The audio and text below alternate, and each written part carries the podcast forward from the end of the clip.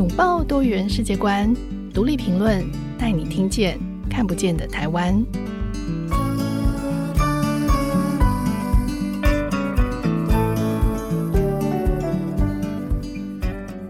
各位听众朋友，大家好，欢迎收听独立评论，我是节目主持人廖云章。今天来到独立评论 Podcast 的来宾呢，是今年金马奖最佳纪录片《九枪》的导演蔡崇龙。《九枪》这部纪录片的主角是越南移工阮国飞。那如果有人不知道呃阮国飞的话，我们简单的说一下他的故事。二零一七年发生的阮国飞事件，他曾经轰动全台。那一年二十七岁的越南失联移工阮国飞，他在吸毒饮酒之后，在新竹县凤山溪畔毁损民众的小货车跟机车，员警陈崇文和两位民防到场围捕他。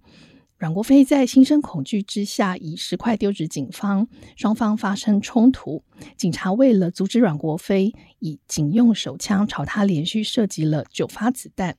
阮国飞在身中多枪之后送医不治。这件事情发生之后呢，阮国飞的父亲在民间团体的协助下来台处理后事，并召开记者会，也对员警提告。这在台湾社会引发了正反两造很巨大的讨论，而最后双方是以和解的方式落幕。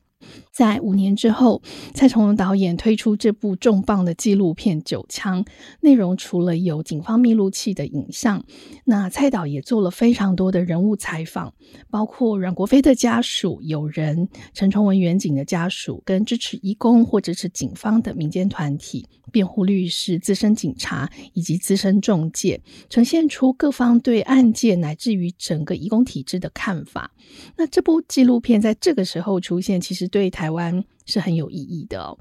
呃，很多人好奇，就是为什么这件事情已经和解了，那蔡导却还要花这么大的功夫，花五年来记录这个事件？蔡导希望透过这部影片跟台湾社会传递什么样的讯息呢？所以，我们今天特别邀请蔡崇荣导演来到现场，欢迎导演。云章你好，是是，呃，首先要恭喜导演哦。可是。当然，你你自己也有说，就是讲恭喜这个事情有点奇怪，因为这件事情本身是一个很很巨大的悲剧。那可是其实是大家都很感谢你啊，让这个喧腾一时的移工悲剧，透过这个《九枪》这部纪录片，它再度进入国人的视野。那也也其实也掀起了这个预料中的争议，就是嗯，很多人都很好奇，就是你为什么要花这么长的时间来拍这部片子？在五年前，就是。你看到这个事件发生的时候，你当时是怎么做出这个决定的？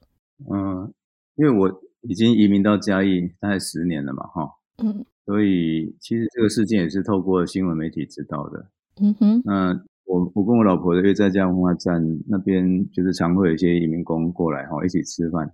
然后反正就是在一个吃饭的场合知道这个新闻这样。那当时了解很有限啊，嗯，只是就一个可能记者的职业病的一个好奇，说，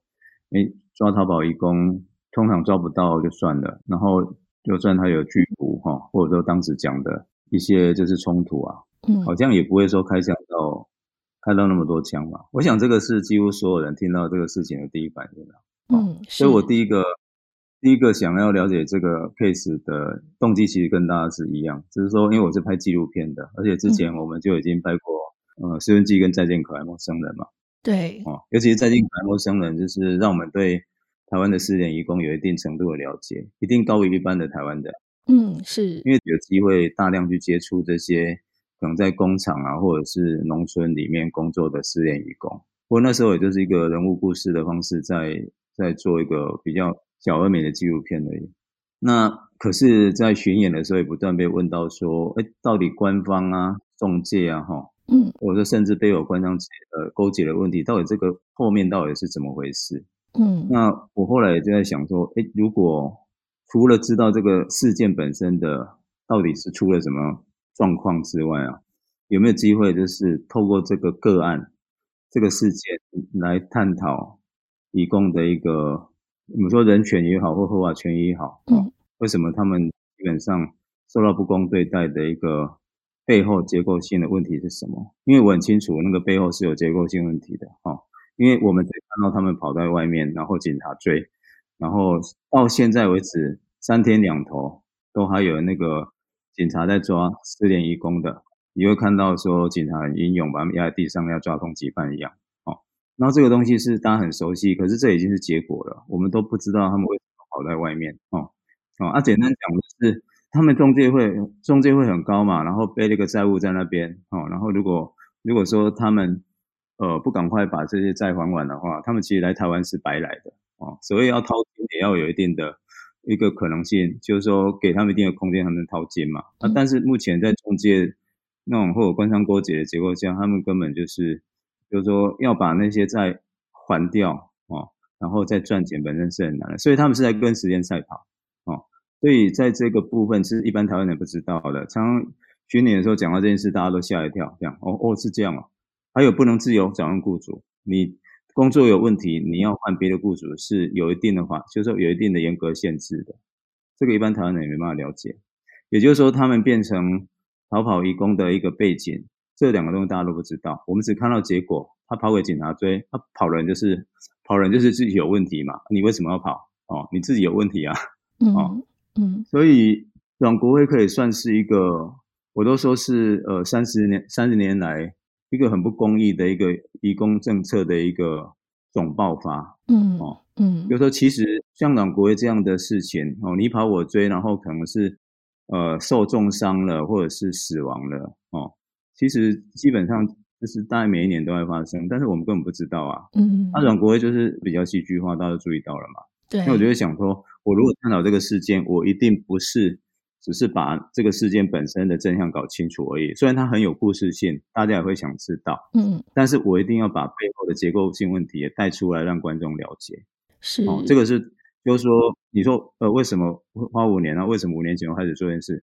因为我觉得，如果我可以借这个个案，嗯，这个事件去探讨到一个这样的问题，甚至我的片子某种角度，如果你看到这样，它有点像是一个义工人权观察地图，哦，或者。呃，义工人权观察小旅行那种感觉哦，是，就是说，如果不是有这样的事件，我大概没有机会做这样的纪录片。然后，可能大家也就是每天在那看各式各样的社会新闻，继续对东南亚移工抱持各种成见跟偏见而已。如果说像今天出来以后，很多人骂，嗯，但是骂以后，有些人可能不会只是骂，他会跑来看。对，那我就觉得这样是有一定的值得的，哎。是的，是。其实我我觉得的确是哦，就是呃，大家都知道，就是三十年来的移工政策，就是最后应该是说阮国飞他的遭遇不是一个特例，因为真的就像你讲，每天都有这么多人在被抓，然后遇到这样的在逃跑，然后被抓，然后遇到一些不不公正的对待。可是当然他是有一点像是集大权，就是因为这个案子太太特殊了，九枪真的是太多了，就是。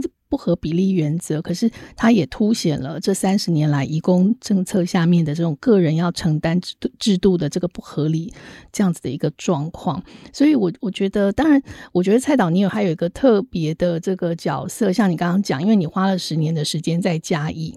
呃，其实嘉义也有非常多的移工，然后新住民，那再加上金红，就是你的伴侣，就是金红的角色，呃，他他也是一个非常接地气，而且他自己也非非常关心就是移民工的议题，所以呃，你们有一个很好这样子的位置，在跟他们呃接近，在跟他们相处，在理解的过程当中，我相信会比很多呃可能也对这个题目有兴趣的呃。新闻工作者或者是纪录片工作者，就是你们有个更亲近的关系，所以这个是一个很好的角色哦。那我自己的好奇是，你在拍摄这个纪录片的过程当中，因为我看到你也去访问了阮国飞的家人，那我很好奇，他们对这个你这部纪录片《九枪》有什么看法？他们有看过《九枪》了吗？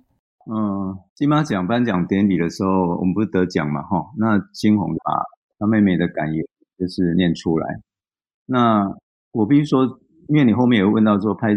拍九枪有没有碰到什么比较大的困难？嗯，哦，就是我我可以直接讲，就是说拍这部片，如果就一般纪录片来讲的话，它是算非常顺利的。嗯嗯，它并没有特别大的障碍，然后甚至我都有点觉得是呃天上的人，天上的他们在帮我这样。嗯，哦，我说他们因为不止阮国辉哦，嗯，魂断福尔摩沙的移工很多。那我必须说，就是其实主要。没有太大的困难，其实一切都很顺利哦，有一种无形力量的支持。可是洛阳最大的一个会担心，或者说一个比较大的点，其实就是家人。嗯，哦，呃，你你虽然还没有看到骗子，但是你知道密录器被揭露了，那那就是阮国辉死亡的过程。对不对？嗯，嗯那你可以想想看，身为他的父母，就是他们看到东会有什么感觉？我我自己在那个金马奖要我们写拍片记事的时候，我有，就是说我有写到一段，因为我们当时其实有拍了一段一个照片，哈，我们的那个助理拍的，就是说，因为我们去的时候正好是阮国辉的呃忌日哦，那那时候应该是算两周年吧，哦，然后好像依他们习俗，就是要把那个暂时的灵堂拆掉，哦，然后把灵位移到祖先牌位那边去，那个是一个比较高的高台，就好像我们的神神座一样，是比较高的，而不是一般的一个灵位灵堂而已的。嗯，那这个整个就是有个仪式。然后其实那个进行了一两个小时，我们那天当然就是全程拍摄。那拍的过程，你就看到那个当那个灵灵位被拆下来的时候，他妈妈就是整个哦快要崩溃，然后好像看到儿子又死了一次那种感觉。嗯、哦。可是，在片里面你们不会看到这样的段落。某种程度来讲，我觉得这种巨大的悲伤可以可以可以想象。然后我觉得有纪录片再怎么剪也没办法没办法去传达这个东西。然后反而就是说。不太想要让观众就是哦看到这个东西哦，就是就是说好像某种程度也是一种情感的消费。当然大家会很同情，可是我的纪录片走到这一步，已经不是要大家同情义工而已，我希望大家同理。所以那种很巨大的悲伤，然后我们看了很难过，这个其实就是说并没有很大的帮助。嗯，所以某种程度来讲，我的片子是蛮节制的。然后还有就是说家属的部分哦，就是说我这个片子呃，如果拍出来。一方面内容的部分，我觉得就是不要让它留有情感消费。啊，第二个就是说，我刚刚说比较困难，就是说那是属于一个纪录片伦理的问题。我通常拍纪录片，我都会给当事人看，尤其是主要的主角，我不肯给每一个人，但是主角一定要看。嗯。然后，然后像这一部，按理来讲，就是阮国英过世了，就给他家人看嘛，对不对？嗯哼。哦，但是就像我刚刚讲的，我我觉得我如果是阮国英的父母，应该不会再想看儿子怎么惨。是是。因为太残忍了啦。哦。所以，我其实一直就是有个想法，就是说我请他妹妹看哦。然后后来在那个金马颁奖之前，因为我们在想说，也许有机会上台哦，或者没机会上台没关系，嗯、我们都要借这个机会让没机会上台就公布在粉专。我都会觉得说，除了我导演的感想之外，我想要让家人也讲一下他们的心声哦。所以就会你们在典礼上看到那一段，嗯、我现在也有这个前几天我又在点之后公布为止哦，因为那时候其实金鸿跟制片配展都有点激动，他们在念那些东西的时候，有的人还是听不清楚的哦。对对，那基本上目前跟阿草哦，就是两位妹妹讲的，就是说哦，可能我们跟他商讨，就是他也就那一段没有特别讲出来，但是他我他其实想法跟我们一样，他觉得那个父母可能不没办法再就是不适合再看这部片，但是他他还是会很想知道呃那个那个过程哦，所以他会代表家人看这样子哦。啊，但是就是说，他们光听到呃这个纪录片出来，然后他跟光跟他妈妈讲，他妈妈就哭了这样子哦。然后他们大概也知道，就是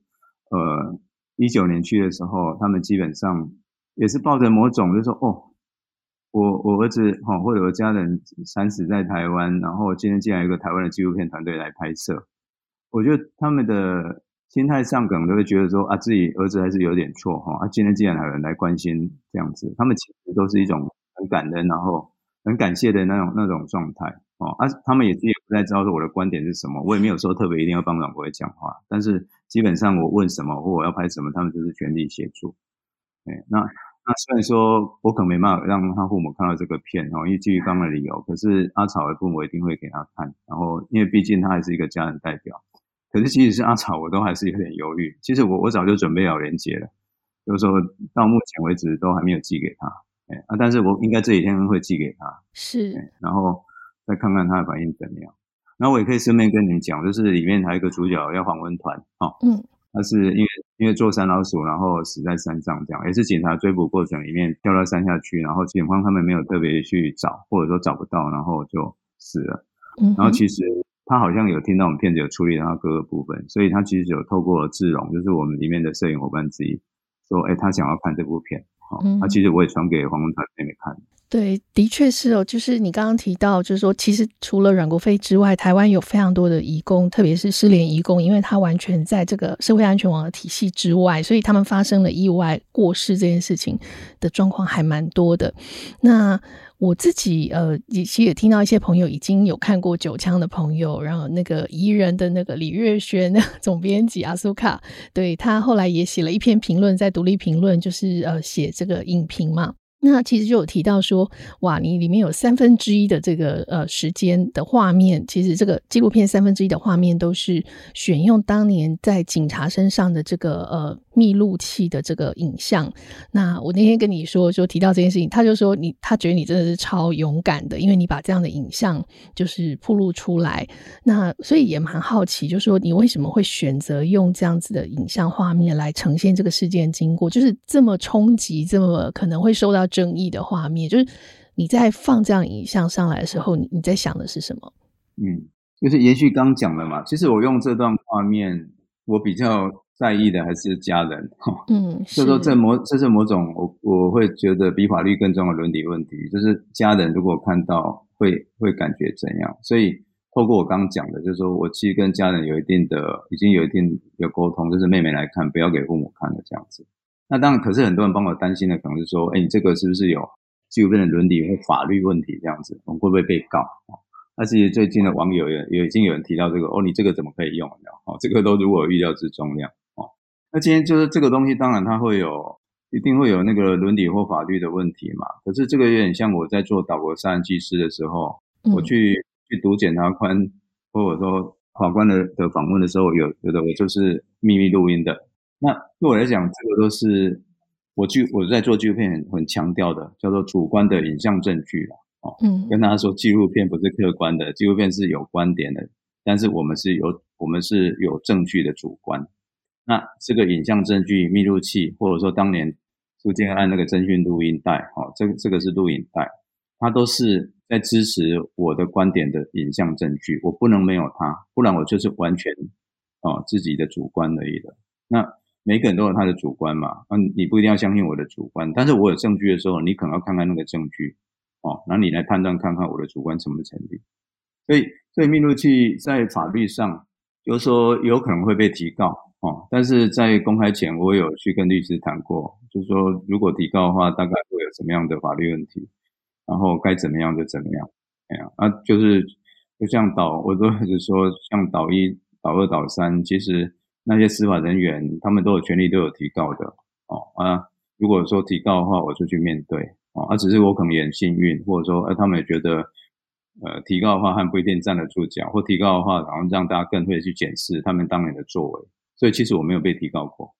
那所以警方密录器这件事情其实一样的。他们如果要提告的话，我就是，然后如果说要面对法律，然后要上法庭的话，我会有我自己的一个抗辩的理由。嗯，那基本上这个东西是一个跟公共利益有关的东西，这是一个程序正义的东西，司法人权的东西。那我不是要揭露你这些警察的隐私哦，你做的事情也是可以要受受到公众检验的，因为你今天。你的程序真有问题，你不会只有对移工这样，你有可能对台湾人也是这样，只是哪一种，只是也许夸张的程度不一样而已。啊，基于这个理由，所以我必须要把它放到纪录片里面。那你如果你要把我判罪，那就判。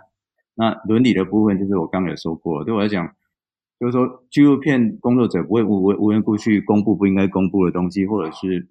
偷拍偷录别人的东西啊，那一定是有一定的理由哦。啊，这个等于是在衡量就是公共利益。跟私人利益的一个，就是说它的界限在哪边啊？我自己认为，我自己知道说，在伦理上，我不是要去窥奇哈，或者是哦为了赚钱去去揭露这些东西的。所以，如果说有伦理上的责难，那看他的标准怎样啊？就是说他会有伦理问题，但是我有我的出发点啊。那法律的代价就是要必必须要承担。我在自己的纪录片课我也跟学生讲，我们做这样的揭露哈。然后有可能法律问题，那你必须要去，你自己在做之前，你要知道可能会付出什么样的代价。你也不能说完全合理化，说我做这个没有问题，我是正义使者，法律不应该追诉哦。法律要告或者追诉，还是可以追诉，因为法律是一个原则性的东西哦。那但是我们就是要知道，我们去面对那个，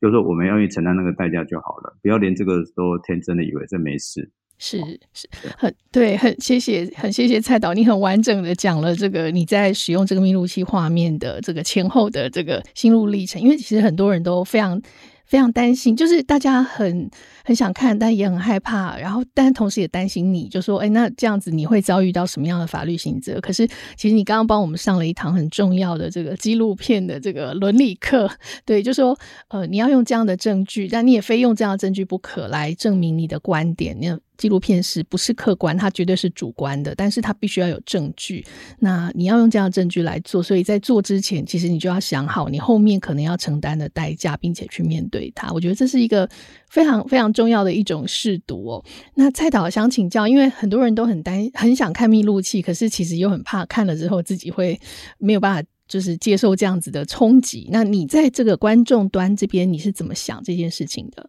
这个密录器的使用或者它的编辑方式啊，就等于这几年来在想这件事嘛，而且应该也是这个片里面最困难的部分哦，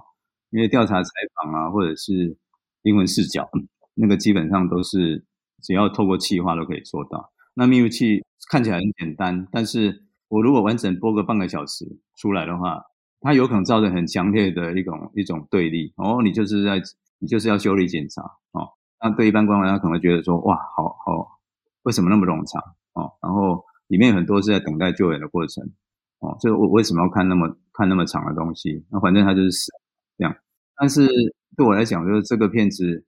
如果它要能够成立的话，这个密度器是一定给大家看，一定得给大家看到。除了我刚讲的它是一个影像证据之外，还有一个原因就是说，这个救援过程你会觉得既熟悉又陌生哦。我在几个场合都讲过，就是说你你会很。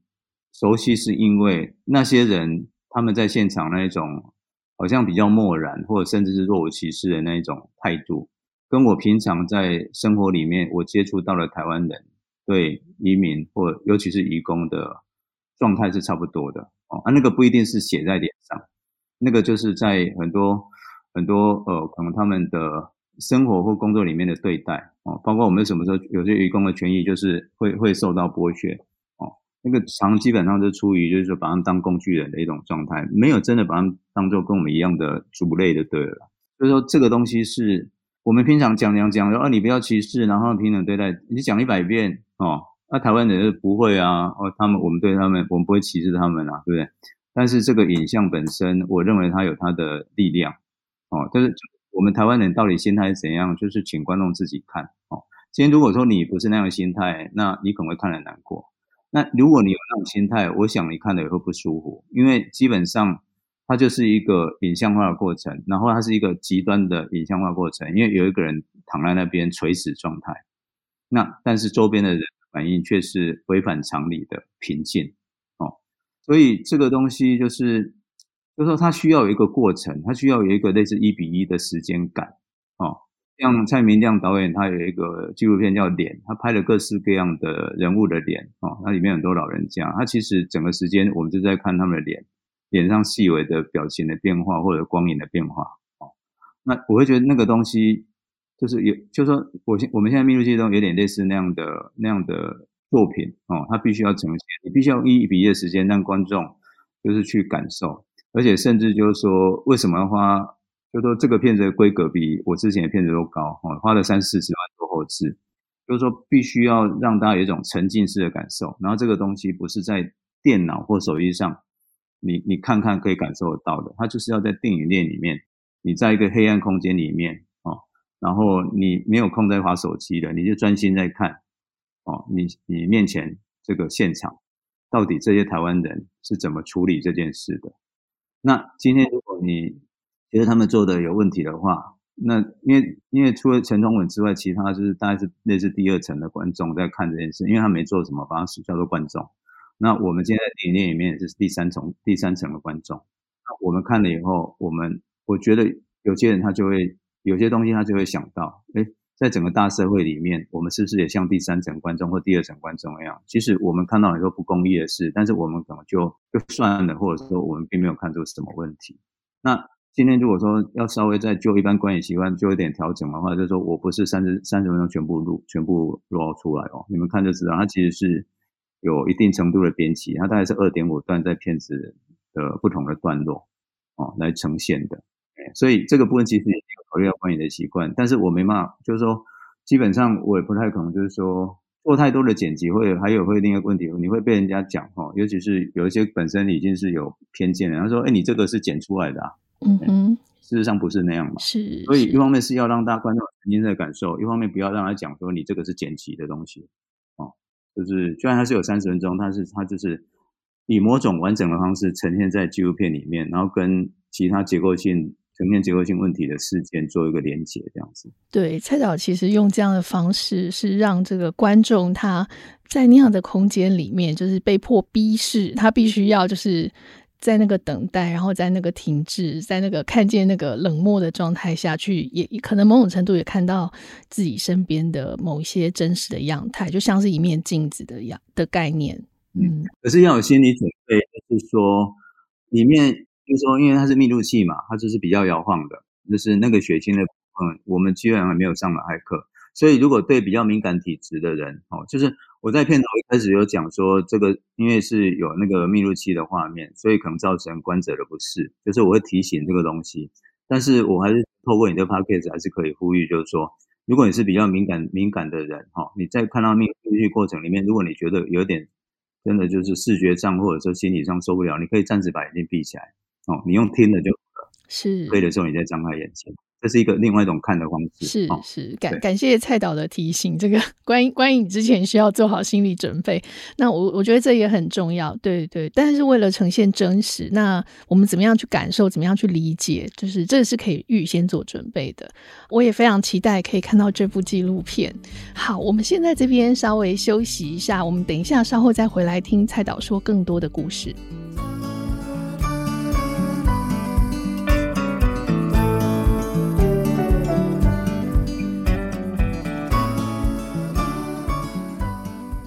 回到节目，今天我们邀请到的来宾是纪录片导演、中正大学传播系的副教授蔡崇荣。那崇荣最近呃，以《九枪》这部纪录片得到今年度的这个金马奖最佳纪录片，那也受到了蛮多的讨论。我们刚刚前面提到了很多呃，关于这部片子。提到的移民工的议题，那移民工的处境，以及就是这部片子采用了这个警方密录器，它可能背后代表的这些纪录片的一些意涵。那不过，呃，很多人可能不晓得，其实呃，蔡导一直在长期在这个呃外籍移民工的这个领域的。议题上追踪了非常的久，就是早在拍摄《九枪》的二十年前，其实蔡导就拍过了外籍新娘三部曲，包括呃《我的强纳威》、《黑仔讨老婆》以及《中国新娘在台湾》。那之后呢，蔡导和这个越南籍的新住民阮金红结婚之后，呃，也鼓励金红就是拿起这个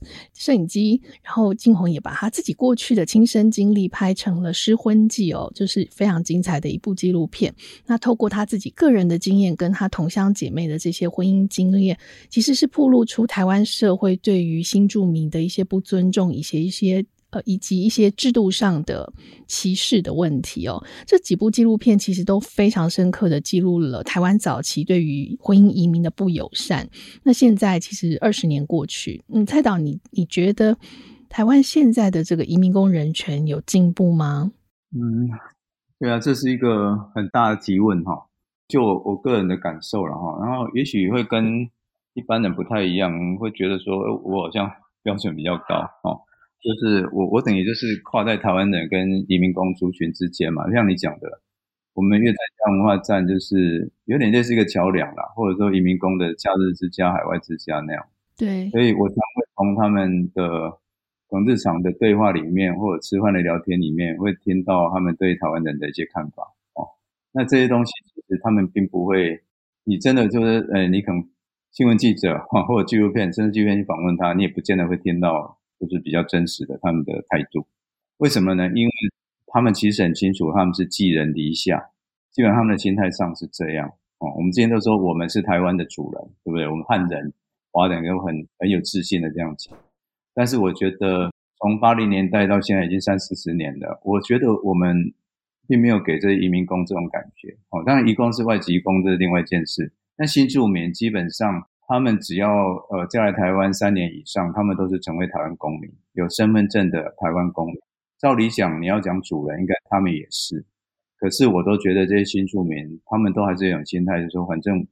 我我们其实不算主人，我们还是不要惹台湾，就说没事不要去惹台湾人，我们能够能够相安无事就好了。哦，我一直没有觉得他们有一个一个充分的自信心。哦，然后除非是真的很过分的，然后比比较比较很明显的不公义出来，他们可能才会跳出来讲话。哦，我会觉得就是说，如果就可以分成两个部分的哈，就是我刚刚讲的是一个比较整体的心态。哦，就是说不用讲到人权，你现在只要讲到一个就是一个我们所谓的文化平权，然后一个一个共存共荣的这样的一个基本的一个方向，我都觉得我们还还差很多哎。你表面上。可以看到啊，我自己我有看到，就说这呃十几年来，的确新住民社会地位哈，就是有在提升，然后会有外婆桥计划，然后会有一些新住民的一些补助的东西哈，社会福利的东西，然后像金红啊，我们那时候搬来嘉义啊，二零一一年他就，我现在住在客厅嘛，我就看到两个匾额，二零一一年的时候，嘉义县政府颁布嘉义县二零一一年杰出妇女。然后，然后，二零一四年魔幻母亲，母仪群伦，就是就是另一个另一个贬的。哦，我那时我我我那时候就是都会觉得心里面有点好笑，就是说，其实我们来嘉义没多久，我们就得了两个奖，这样。那如果一般人来讲啊，就是感恩嘛，然后很看得起我们。可是这个就是有回应我刚刚讲的东西，就是他是我他们的社会地位有在提高，可是是一种样板化的东西，就是说你今天必须要在。某些领就是在某种领域，你是有成就的，你就会受到表扬。但是新住民有五六十万人啊，像金红这样的人毕竟是少数嘛。我会觉得说，一直就是说这些年来，就是说还是会看到，就是说在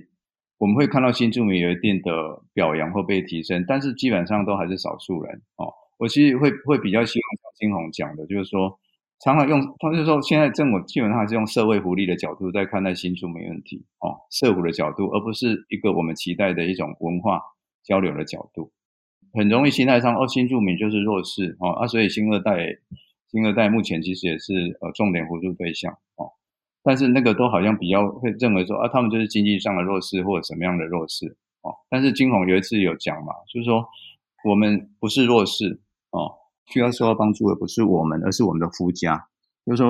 因为今天讲弱势，我们夫家很多夫家都是弱势的，哦，所以不要把那个新住民特殊化、典型化、样板化。这个是我，如果你问我的话，我就觉得这个是我最大的期待。我觉得这方面并没有太大的进步，嗯，对啊。然后给新住民的职业训练，永远大概就是美甲、美发，哈，或者是烹饪食物这些东西，好像他们就只能做这些事。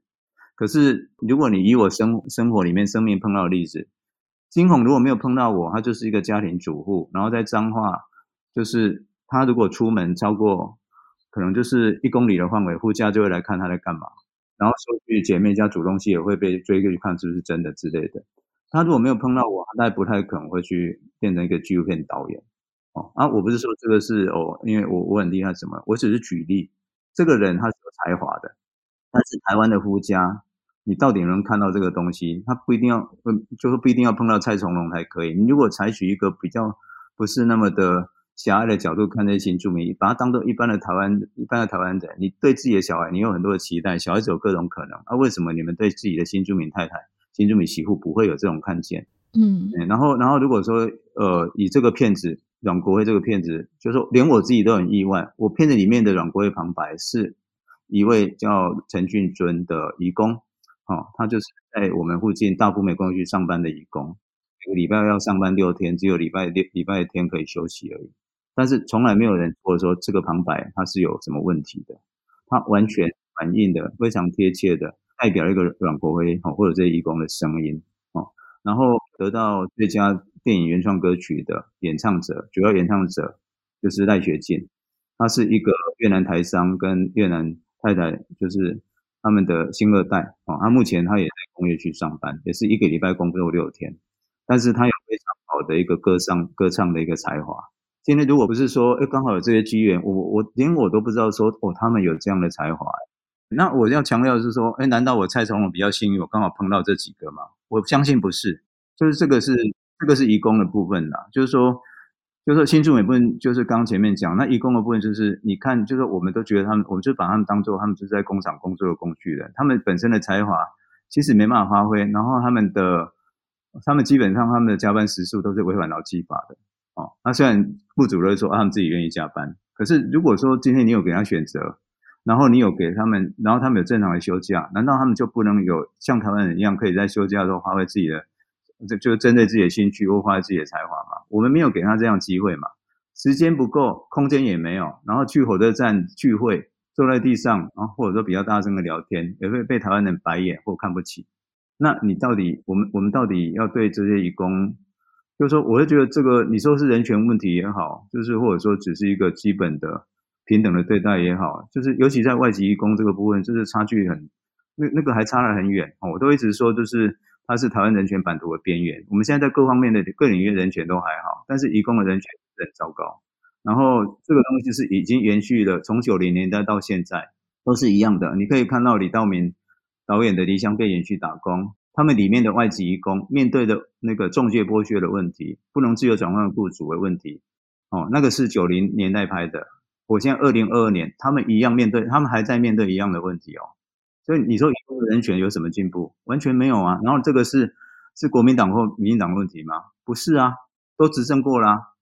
所以那就是我们台湾人政权的问题嘛。这是我们自己标榜的是一个民主国家、重视人权的国家。我们根本没有去正视这件事啊，这个是我们的共业啊，这个已经不是上面讲蓝绿蓝或绿的责任的问题了。然后有什么样的社会就有什么样的政府啊，啊，我们的社会就是这样啊，对啊，这个就也骂到我自己了啦，对啊。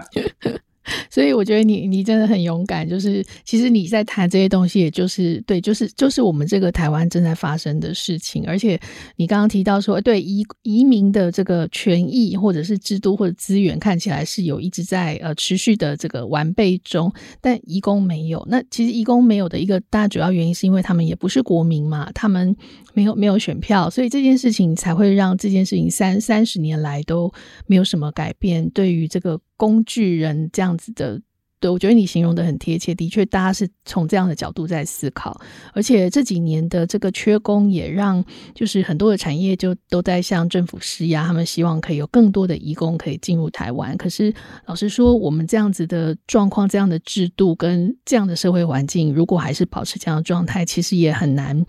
一一个是他可能也不见得容易吸引移工愿意来台湾，因为其实时代是一直不停的在往前滚动，呃，所以我自己也觉得很佩服哦，就是你跟金红，你们其实除了长期在拍摄移民工的这个影像，从事这样的工作跟田野，然后你们在二零一七年的时候，也在嘉义创办了月在家文化站的空间。你刚刚前面其实有一直有提到说，你一开始呃关注到这个议题，阮国飞的议题，也是因为你跟这些移工们在聊天，然后你透过。新闻看到，透过跟他们聊天，就是你慢慢在这里面找到了一些线索。那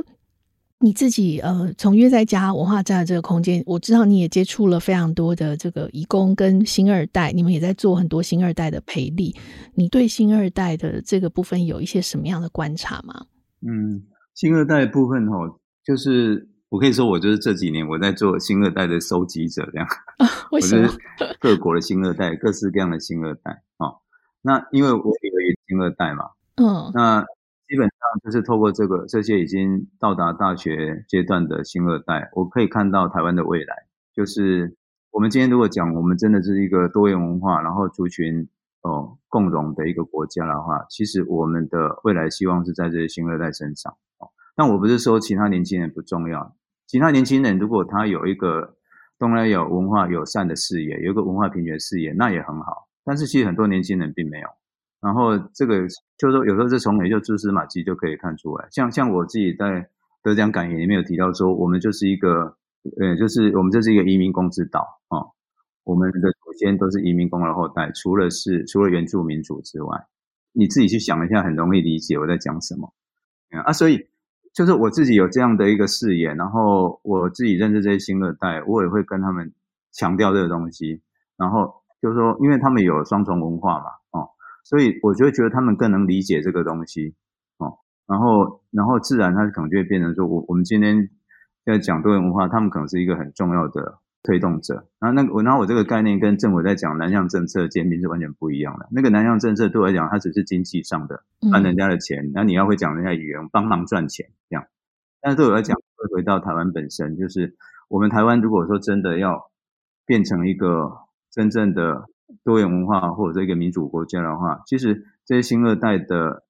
的思想怎么样，哈，他们想法怎么样，格局怎样是非常重要。然后，反正我们从去年到今年都有刚好有教育部青年署的青据点计划，然后也有意识的在就是招招揽那个就是本身是双主义的新二代来当实习生，啊，我们也在讲听你说的法律、心理跟那个用药咨询这方面的服务，哦，他们帮忙当助理。然后我们在暑假的时候也会去一些地方参访，哦，东协广场啊，或者桃园康复工工会啊，去跟他们工会干部交流，哦，带这些人，然后包括就是比较友善东南亚的实习生，就是就是说去更看到就是说，诶，这些平常隐藏在社会各个角落的人，他们的想法是什么？哦，然后他们有的人就自己会讲，会讲一些越南话、哈印尼话这样，他们自己可以去沟通。就是说，我也在家除了是一个。嘉义的一个据点之外，哈，移民工的一个假日之家、海外之家概念之外，我们会有点希望它是一个基地啦。就是说，今天如果台湾青年或者是新二代可以把这里当做一个基地，然后也许可以再去多做一些事情。因为我我们会有这个，我们今我们现在会发展有点像这个 NGO，因为本来其实是在推文化交流而已，不见得是一个 NGO。现在已经有点在做移民工的社会服务了，是因为虽然我们在做纪录片。但纪录片它还是一个比较长期的观念传播，然后我们不可能每一个人哦，就是都跑到戏院来看我们的纪录片。像有的人就是他已经有成见，他连进来都不进来了。那目前做的这些工作，至少我们可以在生活里面或工作里，他们的生活工里面一比较一般的哦法律问题、心理问题，我们就可以透过心理师、律师去协助他们。然后这些新二代的小朋友，他们如果有加入的话，我们也许可以走得更远。啊，不然其实也光靠我们两个也没办法。哦，我们真的也是有点忙不过来的，这样。是是，对，我相信就是乐在家文化站应该会慢慢的，因为你们还有余真，就是你们也有个新二代，所以也许透过这样年轻人的力量，它可以慢慢成为一个很好的文化基地哦。就是现在有越来越多新二代长大了，其实他们也对于自己的认同、自己的文化会有更多的探索、好奇心。那我我觉得有你们这样一个前辈在前面带领，这个真的对新二代是一个很棒的。特别是我觉得在中南部，可能相对这样的文化资源不是。这么的多的地方，这是一个很重要的基地。对，那最后最后，其实想要请教从容的是，你希望透过《九枪》这部纪录片，对整个台湾社会传递一个什么样子的讯息？哦，得奖得奖之后的第二天，哈、哦，就是陈聪文跟他的爸爸，他们都有在我影片文章留言。那我也邀请他看看片，然后看他有什么意见，都可以全文照登。哦，但他们。到目前为止也都没有传看片的之后的感想过来，这样。那很多就是我称为键盘侠或正义魔人的人在攻击说：“呃，你人家已经这个已经五年了，你为什么揭露人家的伤疤？你都没有考虑当事人的感受。”像这样的人很多，但是我必须说，就是说你们如果去看一下，你会看到都是呃站站在警察这边哈，在同情，就就是在同理他们，同情他们，没有人。基本上就是说，你不会看到有一个移工的或移移民的主运团体，哈，他们在讲说，哦，他们这五年来他们的伤痛，你只有听到警察他们的伤痛。这也是我在呃颁奖典礼那一天，我基本上是用某种沉默抗议的方式，哦，台湾的移民工，尤其是移工是没有话语权的，所以，所以从现在网络反应正好就印证我这件事情。就是说，这个片子出来，你们基本上挺警方这边呢，还是一直在讲这样强调你们是多难过这样子哦，你们多受伤害。但是移工这边没有人讲哦，所以真的是完全没有话语权啊，刚好印证这件事啊。然后还有一个还有一个点就是说，他们会觉得说，哎，你讲这个东西就是不中立哦。然后一一个就是说，对纪录片的程度是幼稚园啦，纪录片哪有中立的哦？那第二个就是说，说你个人不中立，然后你要啊、就是。拍片得奖名呃功成名就这样子哦，啊纪录片也不会赚钱啦，显然也没有做看看过纪录片或做功课嘛，对不对？哎啊最主要就是说现在我觉得很好笑一点，就我看这些这些，因为有些朋友会会会来安慰我，会传讯啊你你不要太介意这些网友的那个哦，对，不要受影响，哎，不过金红都会有点担心。但我跟你讲哦，就是我看这些留言留言的时候啊，我我其实是好笑多于生气。因为因为像那个，我就觉得说，哎，你说我不中立，那你也不中立啊。警察本来都没有讲话了，然后你一直在那边讲，就是说连这一个基本的连这基本的点都没有啊。然后这个也是在印证说，我一开始讲的这个片的主要目标就是说，希望要打破二元对立嘛，因为就是从五年前就是这样的，五年前都是两边两边的对立，然后五年后那是挺警察的哦，或者是就是说反移工的还是一样，嗯，他们还是一样的论调，哎，所以说他们五年后他们还想要继续这样的论调哦，然后你你骗子讨论移工。你好像就是比较同同理移工哦，这样就不行了，哎，啊，这个就是正好就是我这个骗子想要达到的目标。你你五年前你可以继续这样吵，五年后你要吵没关系，你来看看片，你看完后你要继续骂都没关系。但是我希望你要开始去思考这个问题了。你可以把我这个纪录片当做就是一个，我我好像就是你们当就是警察当年不小心开了九枪，而、我现在就是开了第一枪而已哦。就是说，如果你会觉得。被开枪是不舒服哦，然后打到你什么？其实你要想想看，就是说你为什么会不舒服？人家真的有开枪打你吗？那这个是有点，因为这几天就是，嗯，就是有一些这样的论点的网友出来，就顺便讲一下哦。然后如果说就我整个片子，或者说我自己的个人的一个观点啊，就我刚前面已经有讲了，就是除了原住民之外，我们都是华人移民工祖先的后代，然后我们台湾是一个从。荷兰、日本殖民地浴火重生的一个新兴岛国，然后我们不应该排斥任何来这边生根或工作的外来族群。啊，这个其实是我们在五零年代有那么多从中国来的哦，大陆的移民哦，他其实就某种战争难民、战争移民，我们都接纳他们的。那今天八零年代之后哦，这是嫁来这边的新住民，九零年代之后来这边工作的移工，为什么我们不能接纳他们？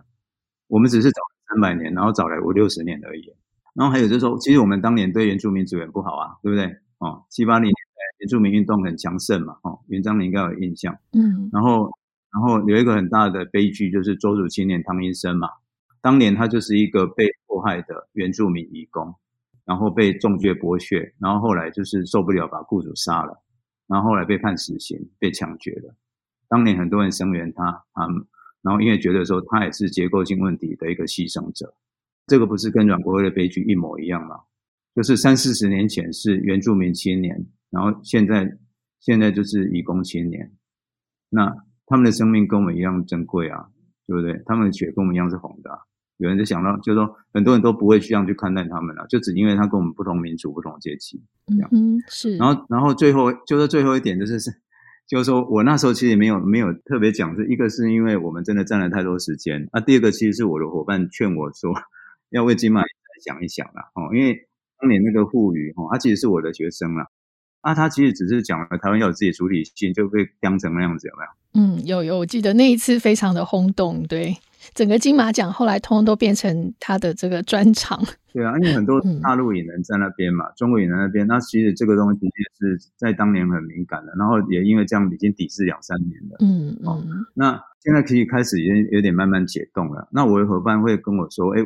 就是金马影展其实已经对我们很友善，然后甚至颁了一个奖给我，我们这样子。”哦，所以在政治观点上，也就是说，如果会产生政治问题的话，可能还是要小心一点。所以这个部分是也是有一点为文老师他们的金马影展设想啊，所以我个人根本不怕被中国怎样哦，但是我还是要想到说，两岸引人的交流，尤其是一些独立的、优秀的纪录片工作者、影像工作者，有可能只是因为我表达我的政治立场，让他们不能来哦，不是怕得罪中国，而是说影响他们来哦。事实上，今年来的李维沉默呼吸，他只能来一个礼拜，他就受到影响了。嗯，所以我最后一段就是说。我其实有一点在针对台湾跟中国的执政者哦，就是说我是绝对不可能接受红色强国那一套嘛。但是请执政者也不要为了反抗强国失去我们的自主性，然后眼里面只有欧美日韩，甚至变成亚洲的假白兰国家哦，多元文化族群共荣说说而已。这个就是有点回到我刚前面讲的，我觉得我们我们这是什么文化多元文化这个常是在玩假的啦，就是讲难听也是这样，甚至我们就是有一种说法叫做诶黑皮肤白面具。我们是黄皮肤白面具，我们对欧美的人都非常的尊敬，那他们来这边工作绝对没有问题。嗯，然后对东南亚的黄皮肤的这些东南亚的朋友，就是另眼看待，然后是一种比较歧视或漠视的一种态度，就是刚好在我这个片子里面就是一个极端的爆发嘛。但在在生活里面，在工作里面，其实这种差这种这种阶级或种族的这种偏见是很明显的。那所以我就觉得说。台湾难道是个白人国家吗？为什么你的视野是跟白人一样？哦，所以我才讲说，我们我希望不要变成亚洲白白假白人国家哦，就是说我们是小国小民，但是我们是好国好民哦，这知道人就知道是郑南荣说的嘛，因为我是很认同这样的话，我们国家是小，但是我们自己要有自己的自主性，然后不要为了去反抗中国，然后就是一切就是白人国家的价值观这样子，因为我们如果是这种价值观，我们永远不会善待东南亚。这些移工或新住民的，因为我们是一个白人心态啊，但明明我们不是，而且我们是一个移民工的国家，哎，那这个就非常的，不要说非常的奇怪，是很畸形哦。嗯，对啊，然后，然后就是说，其实那个林志杰老师有讲到一个点，就是说，我们对待呃那个移民工的态度是，其实是反映我们跟极权国家的距离，知道吗？对少数族群的态度是反映我们跟极权国家的距离哦。对啊，这个我也是完全认。嗯。好，非常谢谢蔡导，就是你刚刚前面这个要给台湾的。这个讯息真的是我我觉得非常犀利，而且很深刻哦。这个这个观点，其实嗯，我我觉得这是一个透过金马奖得奖这个机会，其实这是一个跟同温层外沟通的一个很好的方式。虽然那你也接受到很多的攻击，不过我觉得你是非常正向的看待这一些就是不同意见的交流。那今天很谢谢蔡导，也很谢谢大家的收听。那如果大家喜欢我们的节目，可以在收听平台上给我们五颗星留言或。是写信跟我们分享你的看法，那也欢迎大家留言给蔡导。如果有任何的意见或看法，呃，留言在这里，我们也会转给蔡导。那这一期的节目就到这里，独立评论下次更新的时间是十二月十六号，请大家记得准时收听。我们下次见，蔡导，拜拜。谢谢，辛苦了。